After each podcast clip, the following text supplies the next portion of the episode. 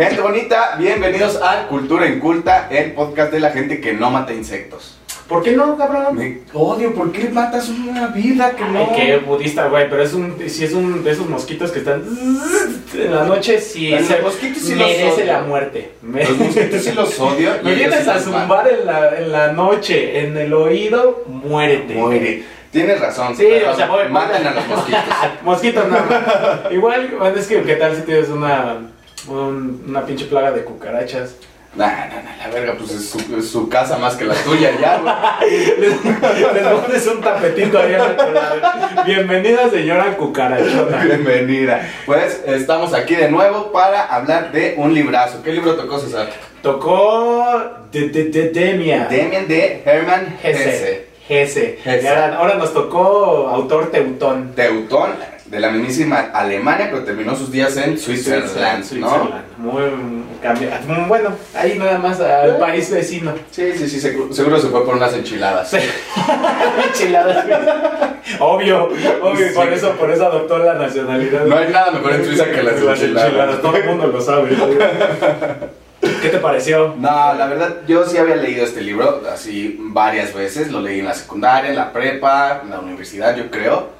Felicitaciones a esos, a esos maestros, ¿eh? La neta a mí no. ¿No? No, yo nunca lo había leído. Pues yo creo que tenían ahí una sociedad con las librerías porque nos mandaban a comprarlo en un lugar específico, ¿no? Pero aún así se los agradezco. Este libro me marcó, Muy bueno. crecí con él.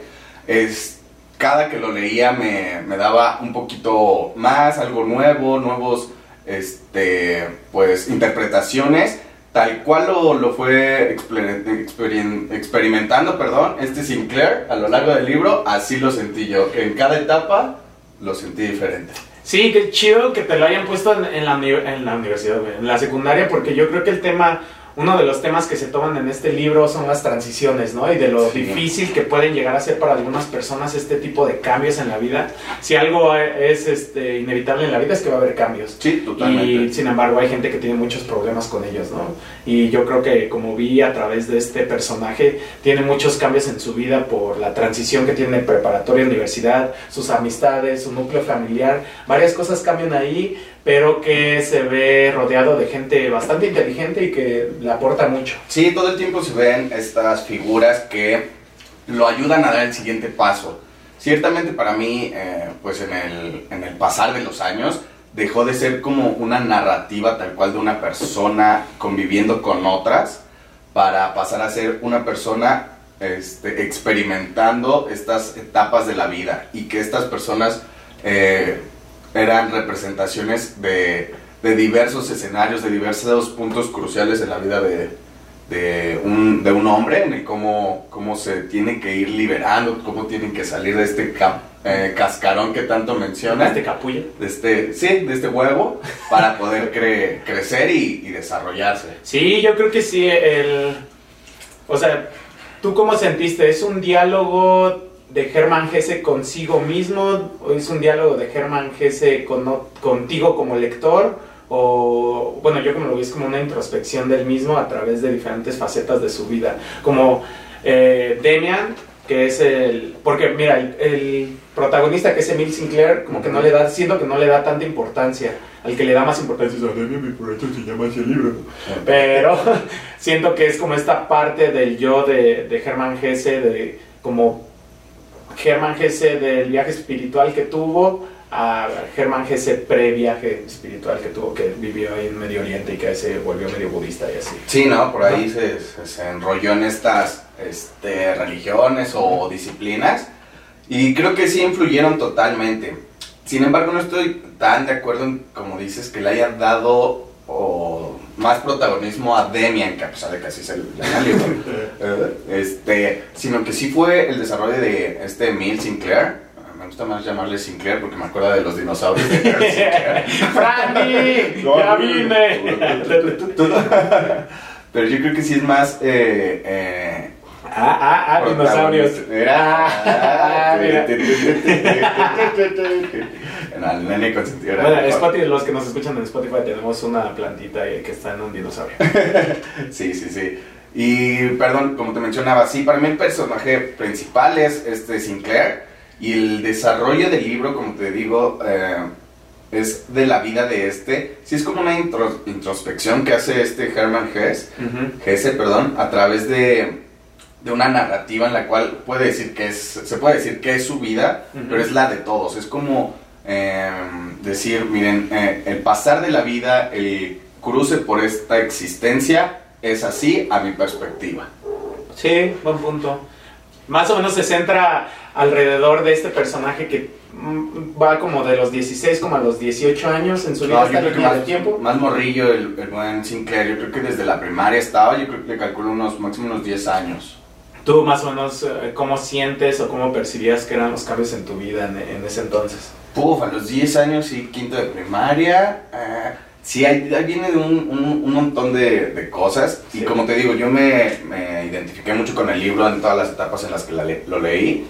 Y, y ahorita eh, sí lo siento, o sea, ya más eh, poniéndolo, aterrizándolo de forma más madura, sí es lo que, lo que, justo lo que experimenta este Sinclair. El cómo en esta etapa te tratas de salir de la familia o tratas de cuestionar lo que te inculcaron, lo que te, dije, te dijo tu familia, esto es bueno y esto es malo, Los reyes. porque empiezas a... los reyes no son buenos o malos, siempre son buenos. pero- bueno, al menos cuando dejan de ver. Pero los cuestionas y no. Sí, sí, claro, pero Ah. ya dices... mm, ah, mm. ah. no, pero como te dicen, contestarle a los mayores es malo. Ok. Y te lo quedas, pero ya cuando empiezas a ver maestros que te cuestionan, que te regañan y los... Pero si es un viejo pendejo, ¿qué? ¿Cómo no le voy a contestar? Y una vez le dije a una maestra, por órdenes de mi mamá, que usted está pendejo. No, mami. ¿Verdad, mamá? Sí, sí, sí. Mi mamá me dijo, ve dile a tu maestra que está pendeja. Y al otro día yo voy, maestra, dice mi mamá que está pendeja. De niños somos como lo más literal del Sí, mundo. claro. De seguro esa señora regresó a su casa a llorar. No, pues, la- a mi mamá Odio la docencia. Su hijo anda de grosero y mi mamá, ay, fui yo. Pero, Sorbita su café. pero sí está pendeja. Yo no sé, güey. Yo siento que he sido como un poco inexpresivo en cuanto a los cambios de mi vida. O sea, por ejemplo, de, de primaria a secundaria, yo siempre fui así como, ah, pues va a pasar. Y como que siempre, sí tenía este nerviosito así de ah, entrar a un nuevo lugar eh, con gente que probablemente ni vas a conocer y que probablemente te puede generar un poco así como de, ay, qué buen nerviosismo. Pero siempre fui así como de, ah, vas- voy a estar bien, güey. Como que tenía, siento que era como medio maduro en ese entonces. Pues más o menos así lo, lo representaba este Sinclair, ¿no? Como que era muy indiferente a lo que le pasaba. Él siempre Mm, estaba... Pero siento que él vivía mucho en su cabeza por eh, porque él tenía venía como de una familia muy dogmática, ¿no? Porque estaba muy fo- enfocada en la religión y el hecho de que empieza a conocer a Demian y Demian veía y le daba una interpretación diferente a la común, a, la- a los pasajes bíblicos, pues como que él empieza a conflictuarse mucho. Y aquí viene como otro concepto que me gustó mucho de este libro, como tú dices, que divide su vida en dos mundos, el mundo de sus papás y el mundo de afuera de- malo. El mundo de la luz. de malo. mundo- Bueno, no sé si sea malo, pero Bueno, así Pero se retrata, así dice ajá, me gusta mucho esa concepción, ¿no? Como que el mundo de, de que tienes con tu familia, como que todas las bases, toda la educación que te han dado y todo lo que aprendes de fuera del núcleo familiar, se me hace bastante interesante. Sí, y ahí yo creo que esta, igual esta, este problema, este conflicto que presentó el protagonista, tiene mucho que ver con la, con la llegada de Demian. Es la, yo, yo siento que Demian, eh, el personaje retrata este, este libre albedrío, este raciocinio que nos entra más o menos en esa edad en la que dices, no todo lo que me han dicho que es bueno y malo, lo es. Por eso es esta, esta historia de Caín, que la interpreta Sí, sí. Yo siento que es el mismo Sinclair, que está en la iglesia o en las clases para la con- ¿qué era? confirmación, no sé. Sí, para la confirmación. Uno de esos ritos extraños de la iglesia, ¿no? Este, justo cuando este Sinclair escucha esa historia, se le presenta a Demian porque dice, no, yo no creo que Caín haya sido malo. Se aparece este personaje y empieza a decir, hay bueno, hay malo, pero yo tengo que discernir, nadie me va a decir qué es. Eso está súper bien. Me, me encanta como la influencia que deja Demian en su vida, eh, que siempre todos somos como los mismos, los polos, ¿no? Y me encanta esta concepción de la, de la religión, ya lo habíamos platicado en La Peste, de si, ¿por qué Dios nada más le, le atribuyen lo bueno, ¿no? Claro. O sea, en una religión debe haber lo bueno y lo malo, o sea, no nada más puede haber un, un Dios para las cosas buenas, que es lo que dice Demian, o sea, no mames, ¿no? Pues es que es bastante estúpido, perdón Ah, que te interrumpa, sí, porque no puede ser que eh, Dios solo se le atribuya lo bueno si se supone que él creó todo. Entonces él creó lo malo y le toca también su parte. ¿no? Órale, yo también. Órale. Yo también hice lo malo. Sí. Eh, me gusta mucho cómo a partir de, este, de esta enseñanza que le deja Demian, a partir de ahí, Emil, siempre que se refiere a una persona algo así, siempre dice, él es ángel y demonio, él es eh, luz eh, y oscuridad, él es cielo y tierra. Él es piña y coco. No, no, no, perdón. Sí, es, a mí me dio risa. No, güey, la neta se me hace muy chido, ¿no? Y, y concebirte como una persona, yo creo que en cualquier momento de nuestra vida ha sido malo y no está nada, no está mal decir que ha sido malo, güey. Si, eh, ha estado en ti, o sea, la- tú vienes con bondad y vienes con maldad. El pedo es discernir y decir, ah, ahorita estoy siendo malo, güey, esta parte no está chida. Sí, y- Y este camino que, que- eh, transcurre este Sinclair va por ahí, porque como te digo, se presenta Demian, este libre albedrío, esta, este raciocinio que le da el poder para empezar a decir, oye, esto es bueno o malo, no lo que me digan, sino lo que yo creo. Por eso eh, se supone que Demian salva a Sinclair del buen del- Cromer. Cromer, Franz Cromer. Cromer, ¿no? Que lo salva, no es que lo haya salvado, simplemente le dijo, pues me vale verga si tú crees que eh, lo que hice fue malo, dile a quien quieras y yo sé que no está mal. Y ahí es como que se lo libera, cuando él dice, pues tú piensa lo que quieras porque yo sé que no, no estoy actuando mal y esta- estos conflictos van por ahí, siempre de Sí. decidir. Y aparte también, qué manera tan pendeja de meterte en problemas, güey. Mentir por caer bien, ¿no? No. Como que es lo que le pasó a este Sí, sí, sí, güey. de que, ay, yo soy un bien Yo, yo soy ratote". la- así. Que, güey, que también es, sería bueno empezar a quitar este puto estigma de entre malo, más malo seas, de, eres buena persona, así de, güey, ese güey me prestó 200 dólares y nunca le pagué. No, güey, eres una puta porquería de persona, güey. ¿no? Sí, ¿no? Como de, uy, me salí del restaurante y no pagué, Sí, güey, nada más. seguro se lo cobraron al pinche mesero, un pinche Sí, miserable claro. asqueroso. O sea, no mames, sea, actúa bien. Sí, güey, no, le, Comiste, no le- cagas. no le dejé propina. Sí, no, no, no, no, de no me cobró esto. Sí, sí. No, y creo que esta parte sí lo tenemos que dejar porque es lo que le pasó a Sinclair. O sea, esta acción que hizo al principio cuando cuenta esta historia es también la necesidad que tenemos a esa edad de Encajar. de encajar, de la inclusión social, de acéptenme bajo cualquier costo. Y que la mayoría de las veces, como le pasó al protagonista, pues tiene unas consecuencias malas. Sí, yo creo que igual también no faltaba el güey que igual mentía que ya, ya no era virgen, ¿no? Igual Sí, claro, "Ah, sí, yo he oh. estado con 10 mujeres, ya, acéptenme, por favor. tuve una orgía con, en la casa de Playboy. Pero pues este güey aprende igual a la mala, ¿no? Y, y es como que regresamos al mismo tema, como que ya cuando se da cuenta así de, ay, ¿por qué mentí? Y que lo empiezan a prácticamente a extorsionar este personaje, a Cromer, que le dice, güey, ¿tú tienes dinero, Kyle, o, o voy a ir con el chisme, ¿no? Y este, en- enfrenta las, las consecuencias de sus actos, pero como que siempre, como que mete a la religión, ¿no? Y como que siempre está así, como, ay, ¿qué van a decir mis papás? Y no sé qué. Entonces, como que siempre vive con esta culpa y eso como que lo lleva arrastrando y lo ves ya cuando está en la universidad que empieza a, a decir que se la pasaba de borracho, ¿no? También como que Sí, le entró con culpa. le entró el chupirul.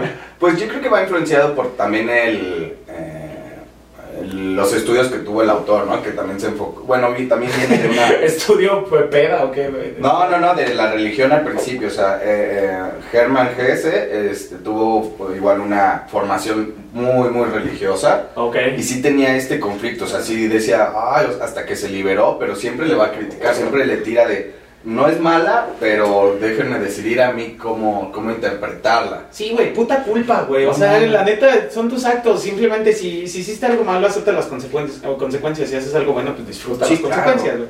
No, no debes de vivir tu vida lleno de culpa, güey, porque pues mames, más vas a ser un ser miserable, güey. Sí, sí, y aquí viene perfecto porque, como dices, cuando se puso acá de borrachín, de te por ocho, Y- pinche te por ocho. Pinche te por- Creo que ahí fue cuando, eh, fue después de que Demian le presentó la capacidad de decidir y él, dice, ah, bueno, ya no voy a hacer lo bueno que me dicta mi familia, yo voy a hacer lo que yo quiera. Y pues obviamente se va al libertinaje, al puro cotorreo, a la parranda y toca casi todo lo culero porque él dice, ah, yo quiero hacer esto, quiero hacer esto. Y encuentra, digamos, que el polo opuesto eh, se ve inmerso totalmente en este mundo malo, mundo de oscuridad.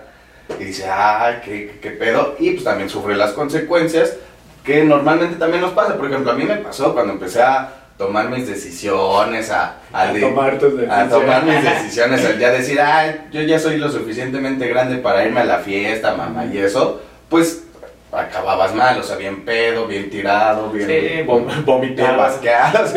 Sí y no, güey. Yo siento que eh, sí lo hiciste, sí, probablemente estuvo mal, pero yo siento que es la edad en hacerlo. O sea, ahorita que tienes 30 años ya no andarías así de pinche borrachín, güey, que vomitando y así. o sea, tú y yo nada más de repente sí nos aventamos una Pero no mames, a los 18 años éramos bien atascadines, güey. Sí, pero es esta parte, o sea, no te pueden decir no vayas para allá, es de, ah, déjame a mí ir y decidir que no quiero estar ahí. ¿no? muy bien, muy bien. Pero pues, como siempre, no sabes si te pones del lado de los padres, no sabes si tienes un hijo que es proclive a sí, ser a un adicto. Ah, exactamente.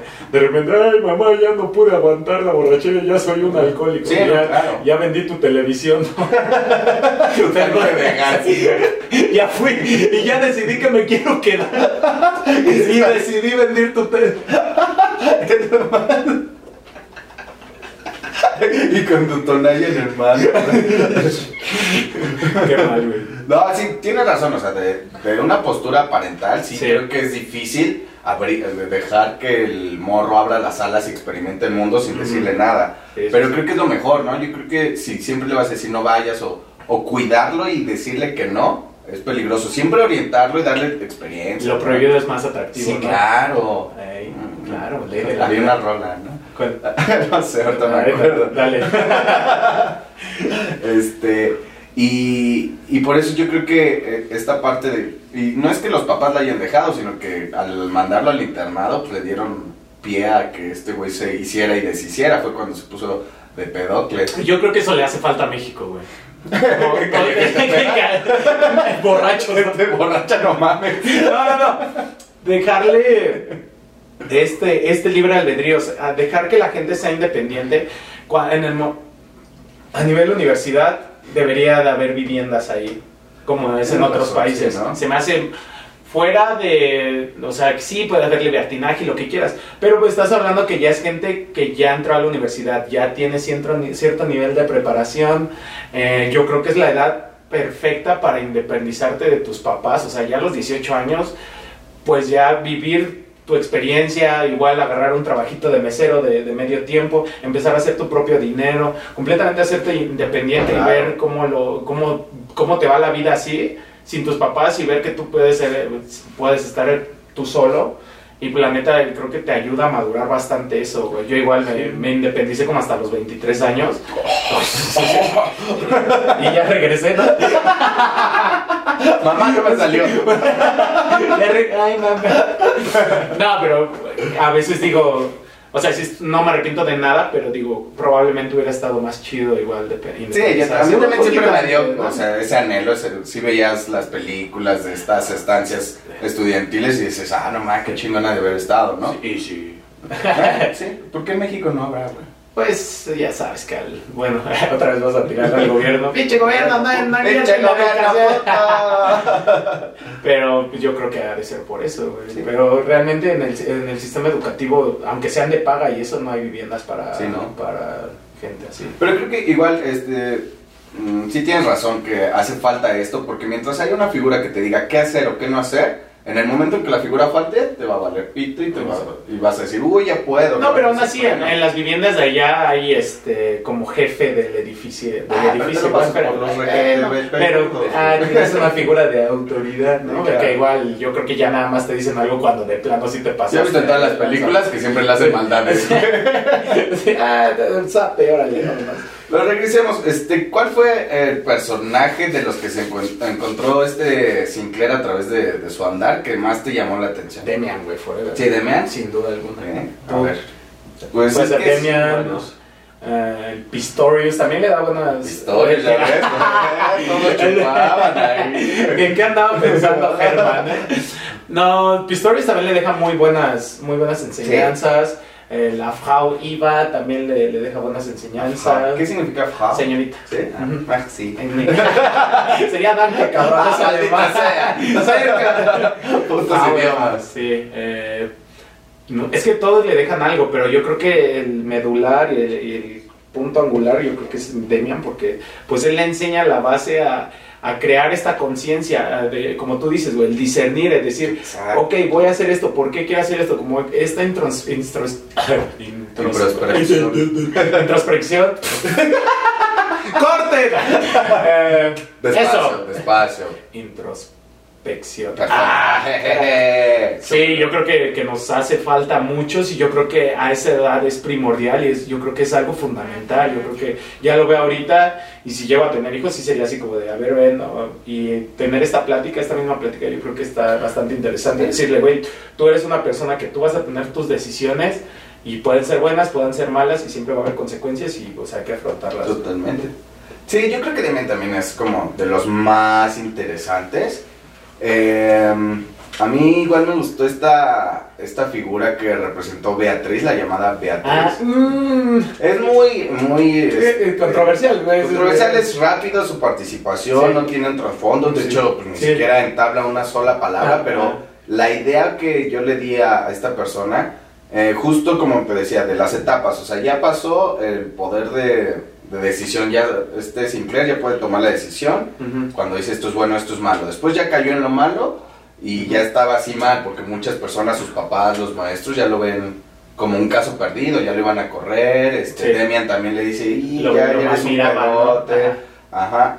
Y eh, justo empieza a salir del hoyo al conocer a Beatriz, que Ajá. para mí es, yo la, la puse como, como un objetivo, como una meta, como un ideal que se encuentra. En este caso disfrazada de mujer y es como de, ay, qué hermosa, qué bella, yo la quiero conocer, yo quiero. Y dice, pero para conocerla, para llegar a ella, empieza a cambiar sus hábitos. Él dice que ya deja de chupar, vuelve a, a darle a la escuela, se encuentra, o sea, como que vuelve a tomar el, el buen camino A ver, dale, dale, dale, Ah, dale. como que vuelve a tomar el buen camino y al darse cuenta que ese ideal, esa meta, pues ni siquiera le interesaba como tal, pues dice, ya, ya me vale verga conocerla, ya no voy a...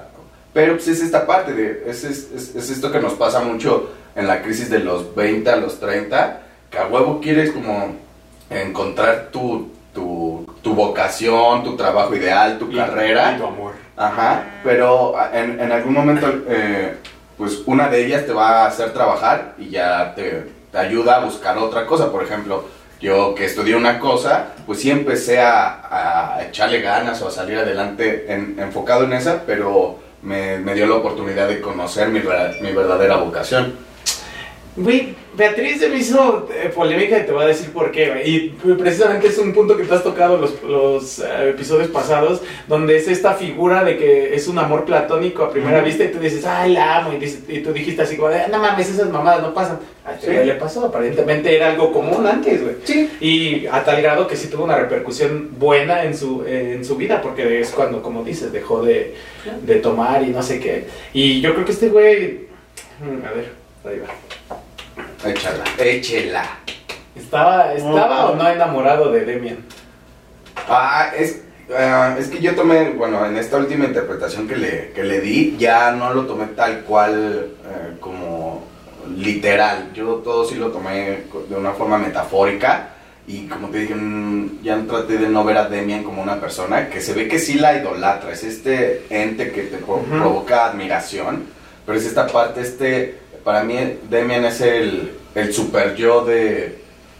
Sinclair, lo que él quiere ser, eh, una persona sabia, una persona serena. A la que puedes acudir, ¿no? La que, la que Exactamente. tiene la- las respuestas de las cosas. Exacto, es como el ideal, para mí es el super yo. Y obviamente está- tú estás, eh, de hecho de eso se trata así como el ego, de enamorarte de ti mismo. Y sí, sí, sí ya lo ponemos en, en palabras llanas, sí estaba enamorado, pero era porque le mamaba este figura que representaba. Era gay. Era gay. Era gay. Pero ser Ay, gay está ok. Ah, sí, sí. Eso, eso es punto y aparte. No lo estoy diciendo peyorativamente para Ser nada. gay está ok. pero, pues igual toma en cuenta que de marco histórico no podías escribir. a- O bueno, a, a Platón le valió 3 kilos de Ah, pues eso es- Este amor sí era. Yo, yo sentí que la neta que este sí era un amor platónico ahí. Pues ya, si Sí. vamos a revelar el final, pues se dan su Kiko.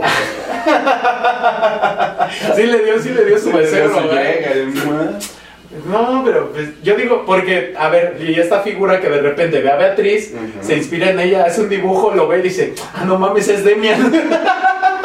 Entonces, así, Pene y no me me he estado tocando con este dibujo y es Demian. Como, Si hasta barba tiene, y eso que le cuelgan las piernas. Si Beatriz nada más le puse el nombre, vale.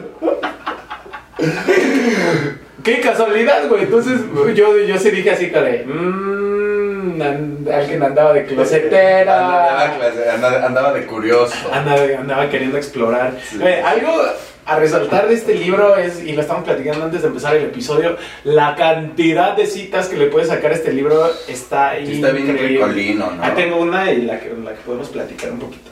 No hay nada más molesto para el hombre que seguir el camino que conduce a sí mismo. Nos causa conflicto conocernos por Yo también la, la remamé. Obvio. Este, sí, obviamente creo que eh, es el más difícil porque pues con- cuando das un consejo, ¿no? Siempre es bien fácil de, ah, mira, es que debes de hacer esto y esto y esto. Pero pues nunca Somos lo aplicas a ti. porque- Exacto, somos los mejores dando consejos, pero para ti eso Sí, claro, porque te cuesta trabajo, porque el hecho de decir y hacer es diferente, por eso es el que nos cuesta trabajo, porque es el que a huevo tenemos que caminar. Exacto. Sí, cuando quieras dar un consejo, primero vete un- mírate en un espejo y Sí. en qué posición estás para, para aconsejar a alguien. Y aparte, no, tampoco soy muy fan de la gente que vas, le cuentas algo, normalmente a veces solo se lo cuentas para desahogarte y luego luego ya te están dando consejos y dices, güey, no, ni siquiera te estoy pidiendo tu consejo, no den su consejo si no se los piden. Sí, no, hay, bueno, no sé si lo inventé yo, que no creo, pero hay... No, ya ves que yo pienso pura cosa Se me- chingona. Me recuerdo que sea, hagan de cuenta que es mi frase. que los consejos no se piden, los consejos se dan. Claro.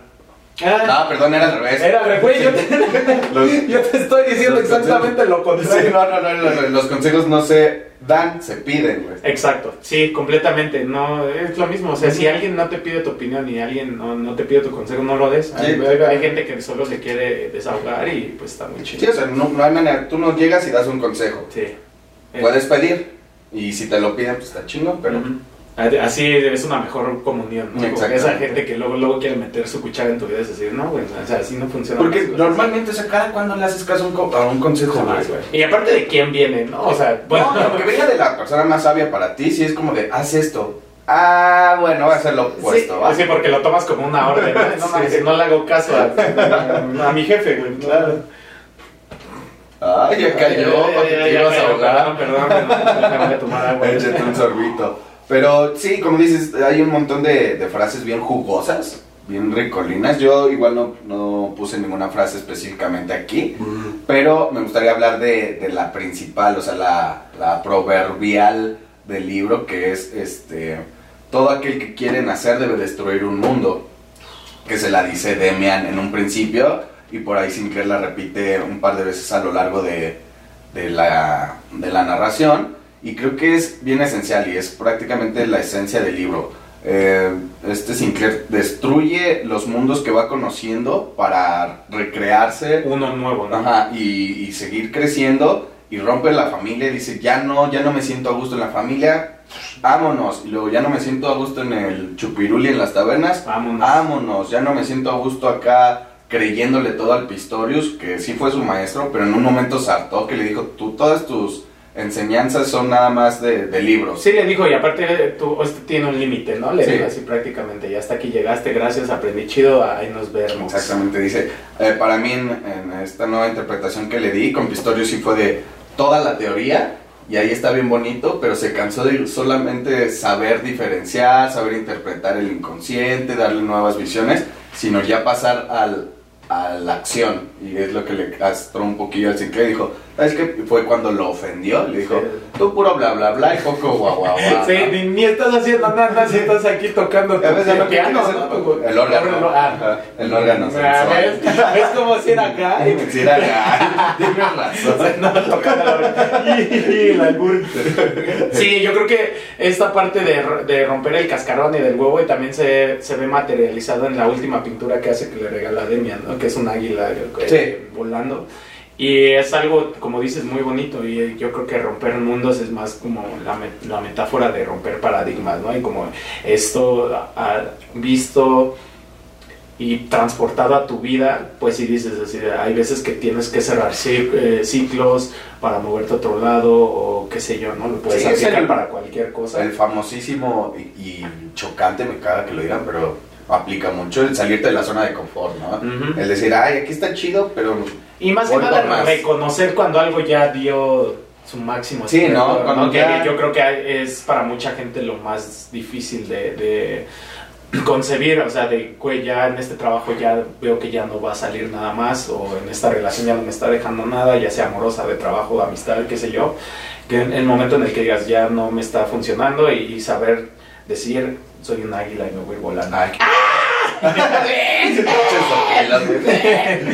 Eh, no, sin, sin demeritar ningún tipo de labor o trabajo o este. Ah, la producción. Chavas, la producción. Producción. Este, sin demeritar ningún oficio o actividad. creo que a mí sí me molesta mucho cuando alguien dice, ah, ya me voy a quedar aquí para siempre. Creo que un para siempre no, no debería de existir en cuanto a actividades. Es como, por ejemplo, yo en el trabajo siempre es como, ah, ahorita estoy chido, la verdad me, me siento a gusto, me, me disfruto mucho hacer lo que hago, pero desde, ¿y mañana qué quiero hacer?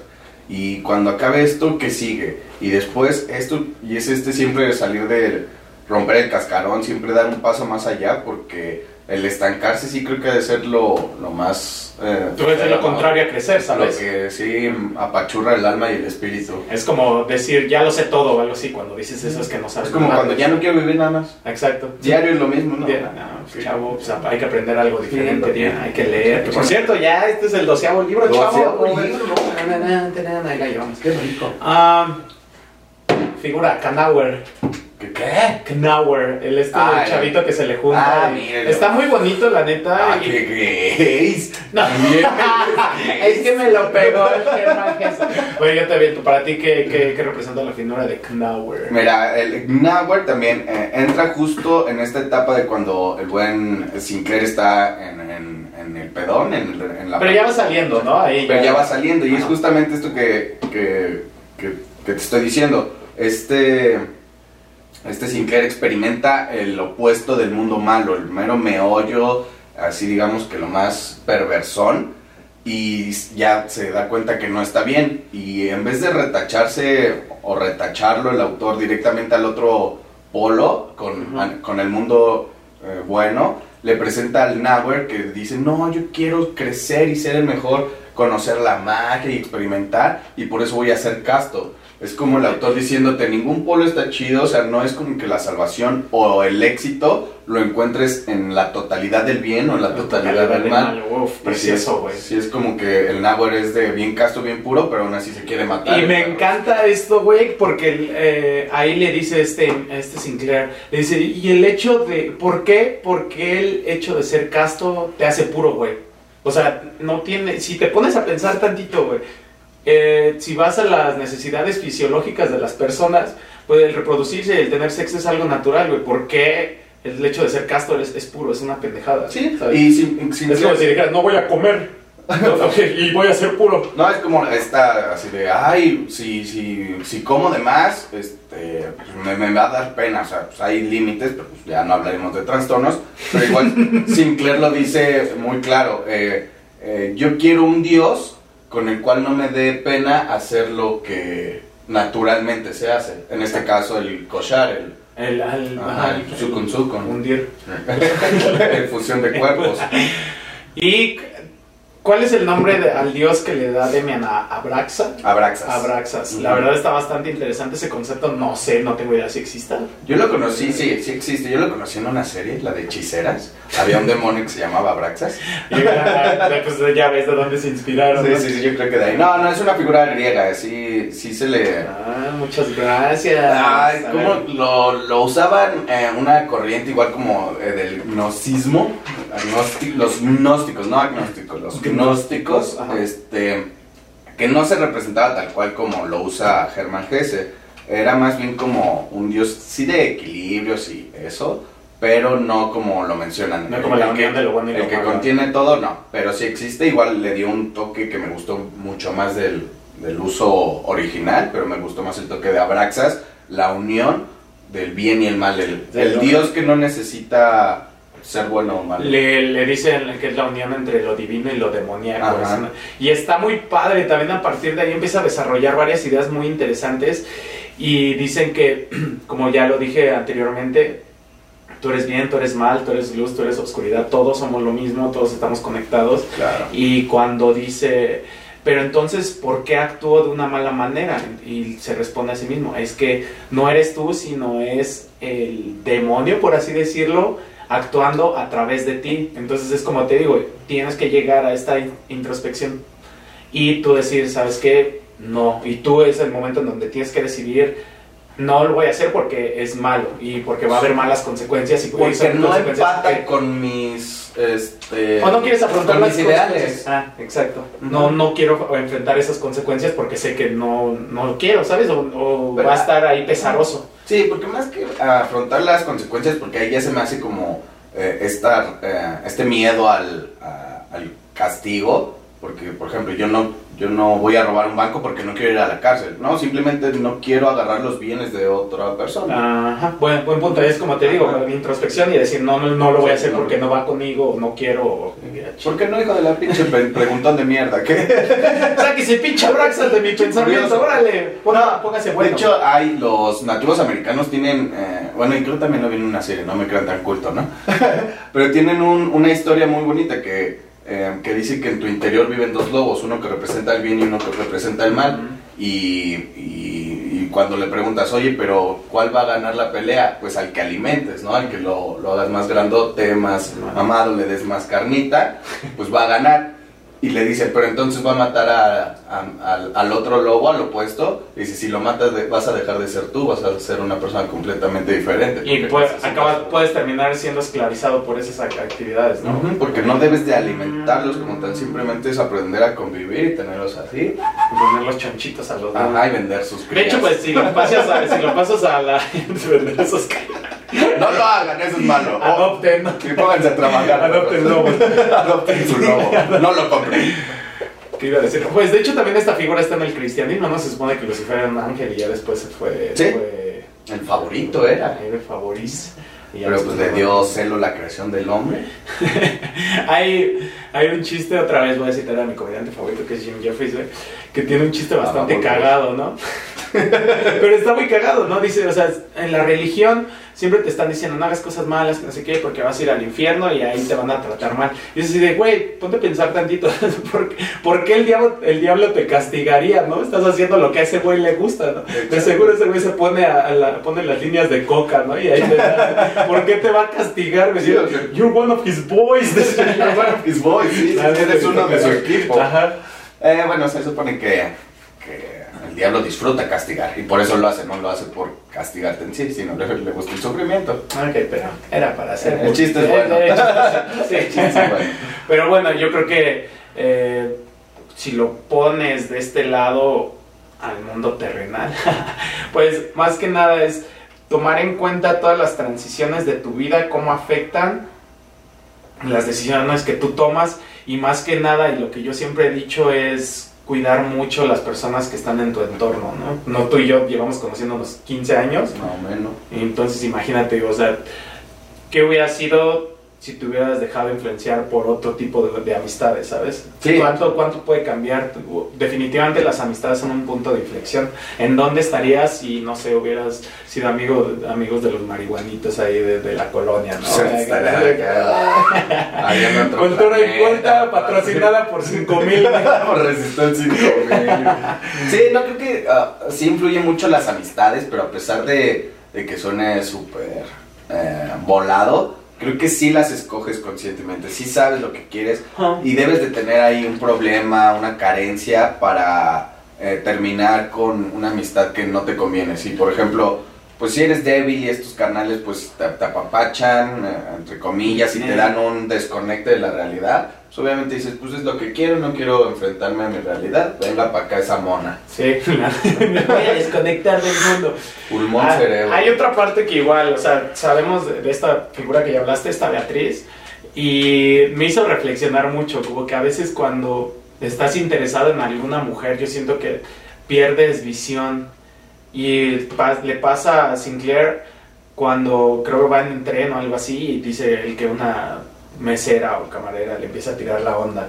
Y como que él la desprecia completamente porque está pensando todo el tiempo en Beatriz y le empieza a llenar esta culpa otra vez. Y es así como de, pues no sé, me, pongo a pensar en mí, yo digo que igual a veces cuando estás interesado en alguna persona pierdes, pierdes como la atención y probablemente por estar enfocado en una persona, probablemente estés cegado y no te des cuenta que probablemente hubiera alguien mejor.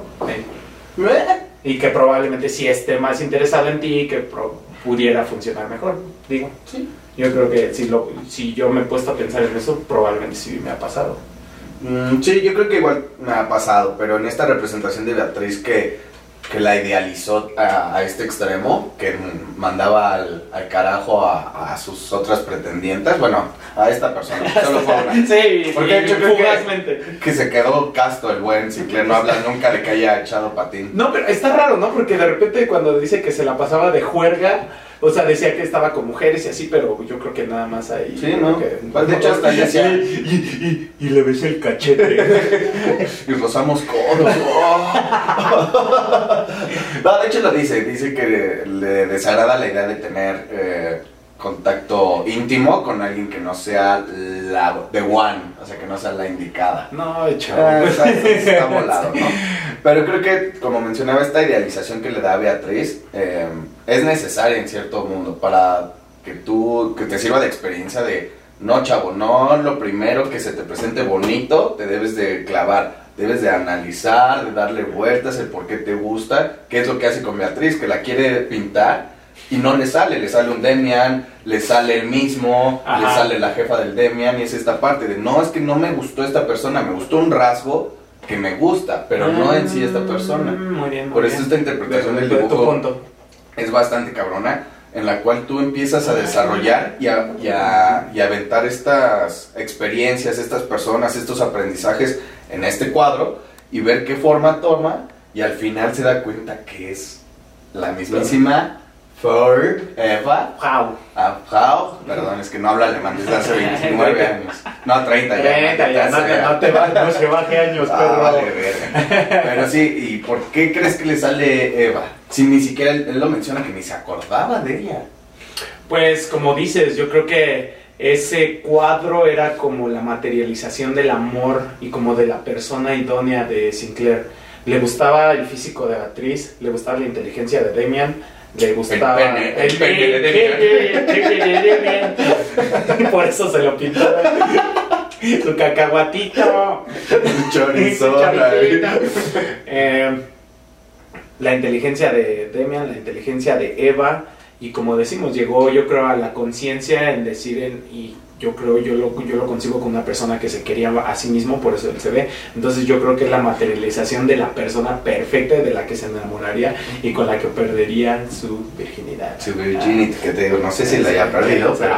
Sí, inclusive también le mete al cuadro y él dice, ah, el, eh, el dibujo final tiene bien, tiene mal, tiene oscuridad, tiene luz, tiene inteligencia, tiene así. Sí le mete como que todo lo que, lo que ha llegado. Y para mí al final que le saliese esta Eva, yo a Eva la, la, la identifiqué o, o le di como que la interpretación de, si no la muerte como tal, como esta persona con su pinche corta cabezas o no sé, ¿cómo se llama? Este, ah, se me olvidó, el que trae la muerte, ¿no? Que es como, ah, se me olvidó, güey. Ah, se llama bebé. Si El no bebé, entendieron, sí. Este, no, no como este personaje, em, sino como el fin del camino. Es como Sí. de esta, esta llegada, no, no como tal muerte, pero sí como la conclusión del viaje que está recorriendo. Y si bien eh, la, la- empieza a interactuar con ella antes de, de que se muera, o sea, sí es como de, ok, ya estoy consciente, empieza a vivir una vida cotorra, una vida amena con este círculo de amigos, con el Demian, con el, se- el seguidor del Tolstoy y esta, esta pandilla. Ya, El ya... pensador es el japonés, ¿no? Sí, ah, también, en- no, el japonés es amigo de Demian, Ok. que lo madrea, por cierto. Sí, pues. Eh, ya empieza a tener una vida amena y ya dice, ya, ya me puedo morir. Y la mismísima Eva le dice, no, papito, tú no, tú no me, este, tú no llegas a mí, tú no me encuentras, yo voy por ti. Y es así como de este, cuando te toque, te tocará. Y también, eh, también se enamoró de Eva, ¿no? También Sí. así completamente, que está medio raro que hasta Demian le dice, ya sé que, ya sé que te gusta mi mamá. Que te gusta dice, mi mamá. Y él nada más le dijo, ¿a poco sabías? Y dice, "Che, pa- papá. Si te la jalabas cuando la veías, mijo. Te dejaste la toalla de manos del baño toda dura. Siempre te encontraba oliéndole sus prendas. Sí, era- y sí, yo todavía el- en el último diálogo que tiene con Eva también habla. Y de hecho. Eva es la que lo besa, ¿no? Que nada, le, le da su becerro, no fue Demian. Ah, no, también Demian. Uy, bichos promiscuos. Sí, sí a ser una orgía. ¿Qué, ¿Qué significado le das al final? Que, que empieza una guerra. Realmente. Ah, ah, por cierto, ah, ahí también, pues sí, me costó un poquillo más de trabajo porque ahí la lo hace en un espacio muy corto, en un par de páginas. Sí, así te como que mucho, ¿no? Sí, sí, sí, de, "Eh, espérate, embarra". espérate. Pero yo creo que es esto, cuando em, tiene una plática con Eva que le dice, mira, yo, este, tú no llegas a mí, yo llego a ti cuando te toque prácticamente, este, y ya se separan, y pues sí como que le saca de la onda al buen Sinclair, y empieza así como de que, ay, y ya cuando le empieza a llamar a desear la muerte, llega Demian y le dice, no, papito, sé, sí te escuchamos en este, este Shining, como en la película, Tony, a Tony no le gusta. Pero sí la llama telequinéticamente como el profesor Charles Javier y llega Demian y dice, no, sí supimos, sí te escuchamos los dos, pero yo vine porque el cambio en el mundo, o sea, eh, hablaban de un cambio que se avecinaba. El cambio en el mundo está por llegar. La guerra empieza y yo voy a ser comandante, deberías de enlistarte. Y para mí es esto como de, ya aprendiste todo lo que tenías que aprender o ya aprendiste una buena idea. Es hora de morir. No, te toca a ti este, hacer algo por el mundo, dejar un legado, este, una enseñanza, que, que tu esfuerzo valga y por eso te mete todo ese putazo de a partir de, de llegar a una madurez, este, debes de enfrentar y enfocarte en hacer la diferencia en el mundo. Y por eso le embarra de, no, sí, yo peleé, ya estaba cansado, después hice esto y me llegaron y continué mi camino y ya cuando no pude más, me llevó la carreta y me, regresó a- prácticamente al lado de Demian. No, no lo vi así, güey. Yo siento, yo siento que la forma de dejar el legado fue con el Canauer, como le evitó su pinche suicidio. Sí, de una manera le, le dio sus enseñanzas que eran las enseñanzas de Demian y era como todo este conjunto y ahí Sinclair ya era más o menos visto como un sabio porque ahí tiene bastantes citas en las que él le deja a, a este güey que se iba a suicidar Ah, Nauer. an hour. Entonces, yo lo veo, no sé, yo sentí como que ya fue como tratar de explicar el significado que le dio a sus sueños. Como que yo siento que la concepción de Hermann Hesse de los sueños era que eran develadores, ¿no? Como que te, probablemente te, te daban o te presagiaban lo que iba a pasar en el futuro. Y yo creo que ah, es su forma de verlo, porque le empieza a decir que los sueños son como señales de cambio. Este Demian le dice esto porque dice que ha tenido un sueño recurrente los días pasados en los que se veía que el mundo se iba a acabar, que, era, que eran señales irrefutables de un cambio. Y entonces dice, va a empezar la guerra. Entonces yo como lo vi fue como de los sueños tienen este significado, como que te, te traen información del futuro. Yo así lo vi. Mm, sí puede ser, sobre todo porque Hermann Hesse sí estaba influenciado por el psicoanálisis, le, le llamaba. Mm, Tenía ahí sus- su, su gusto por el psicoanálisis. Ah, y más que darte futuro, como que si eran esta parte que, que hacía Freud, ¿no? Del psicoanálisis te, te dice algo que está eh, Sucediendo. sucediendo en tu momento y que te quieres liberar. Ah, ¿no? pero- más que futuro es como de la patadita. Pues sí, igual y por ahí en las noticias Ujú. estaba saliendo así de hay pedos con Rusia y Ándale. qué", y pues ya, ya se fue a dormir y, y empezó a soñar pendejadas. la, la chaqueta mental, ¿no? Y ya dijo, ¿qué crees? voy a aprovechar el poder que tengo en ti y te voy a traer ahí. Vente. Pues porque era general, ¿no? Comandante. Ah, la palabra es, bueno, en español le pusieron comandante en mi libro de 49 pesitos. Hay que presumirlo. ya, te- ya tenía este que la verdad Sí, era lo que platicaba. chida. Que no sé por qué, si alcanzan a ver en la cámara, pues hay un señor ahí pintado, no sé qué, qué significa. pero pues, X, no pasa nada. Conclu comentario. Pues con el comentario, ay, no sé, creo que eh, gran parte o gran medida de- del desarrollo del libro está enfocado en, en, en decirle a, a los lectores como de no te acomplejes, ¿Mm? tú experimentale, confía en ti mismo, en tu intuición, en tu raciocinio Ujú.